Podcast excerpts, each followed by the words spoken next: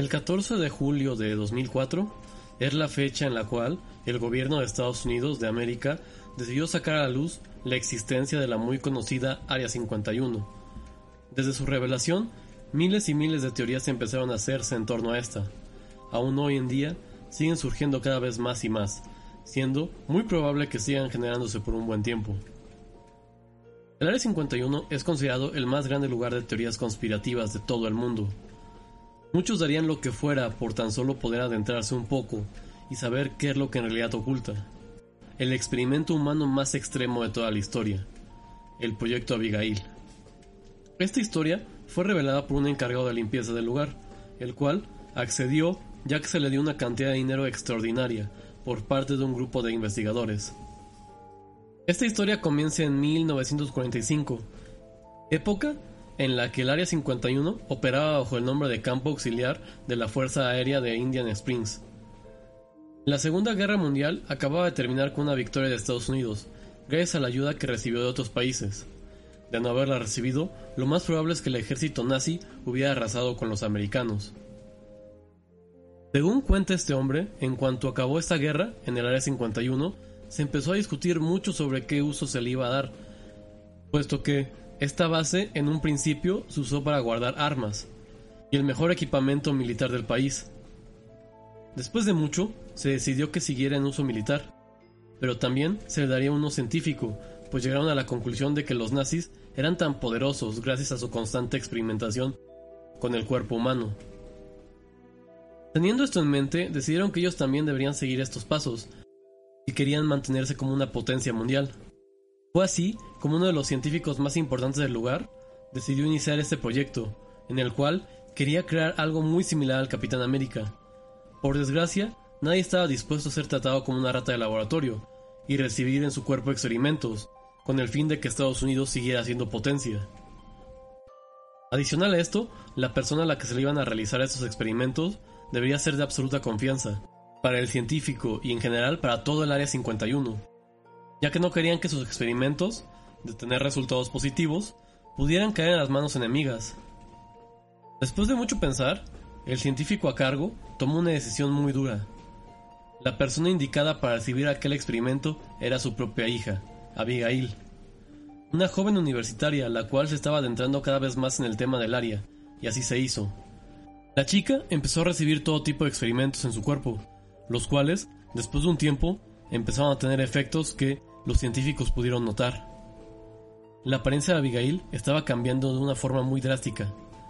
Su piel empezó a arrugarse, los dientes le estaban creciendo de manera descomunal y cada vez tenía menos razonamiento.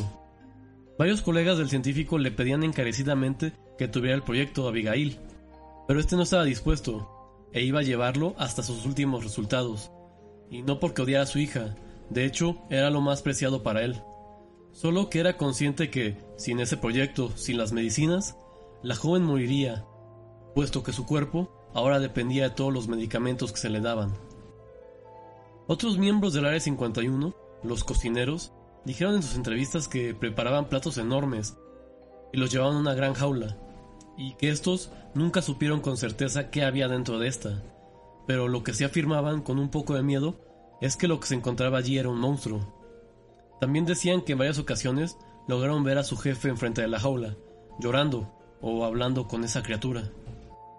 Abigail perdió la razón y parecía algún animal salvaje. Después de un tiempo todo fracasó. El científico a cargo se había dado cuenta del error que había cometido.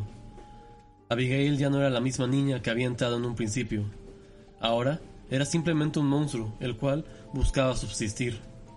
El hombre que ideó este fatídico proyecto se suicidó dos años después de haberlo iniciado, no sin antes dejar una carta en la cual comunicaba a sus colegas que intentaran regresar a su hija a la normalidad o que por lo menos no la asesinaran.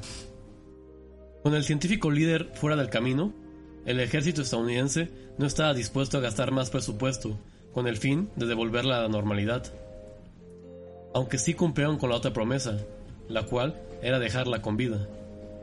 Ellos no le iban a matar de una forma directa, decidieron que el hambre fuera la encargada de asesinar a este monstruo. Se dejó de hacer comida para Abigail. Como resultado, la primera noche muchos miembros del Área 51 aseguraron que se escuchaban aullidos y fuertes rasguños. En un momento se encendieron las alarmas, pero al ir a revisar qué pasaba, y para su sorpresa, el monstruo ya no se encontraba en una celda. Un rato después, se encontró muerto a dos guardias. La criatura se había escapado hambrienta. Inmediatamente, se puso en progreso la idea de cerrar el área donde se encontraba la abominación con los materiales más fuertes del mundo. Al día de hoy, han pasado 70 años de la realización del proyecto Abigail.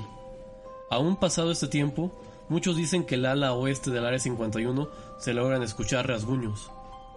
Una de las preguntas más grandes es, ¿cómo la joven convertida en un monstruo ha podido sobrevivir tanto tiempo? Hoy en día se cree que Abigail es uno de los motivos por el cual el Área 51 es tan resguardada, puestos que no quieren que algún explorador pueda tener algún encuentro con ella, y así terminar en consecuencias fatídicas. Y bueno, muchas gracias por escuchar el episodio de esta semana. Una disculpa, lo estamos sacando en jueves. Eh, tuve que cambiar de hardware porque la anterior computadora ya estaba muerta prácticamente. Pero bueno, espero que hayan disfrutado de esta historia. No la había leído antes. Le hice unas pequeñas modificaciones al texto original. Pero yo creo que se sigue entendiendo muy bien el core de esto. No olviden seguirnos en nuestras redes sociales, en Twitter, arroba Tribunal Noche, y mandaros un correo a tribunal de la medianoche arroba gmail.com. Esto ha sido todo. Y sin más, les deseo una bonita noche.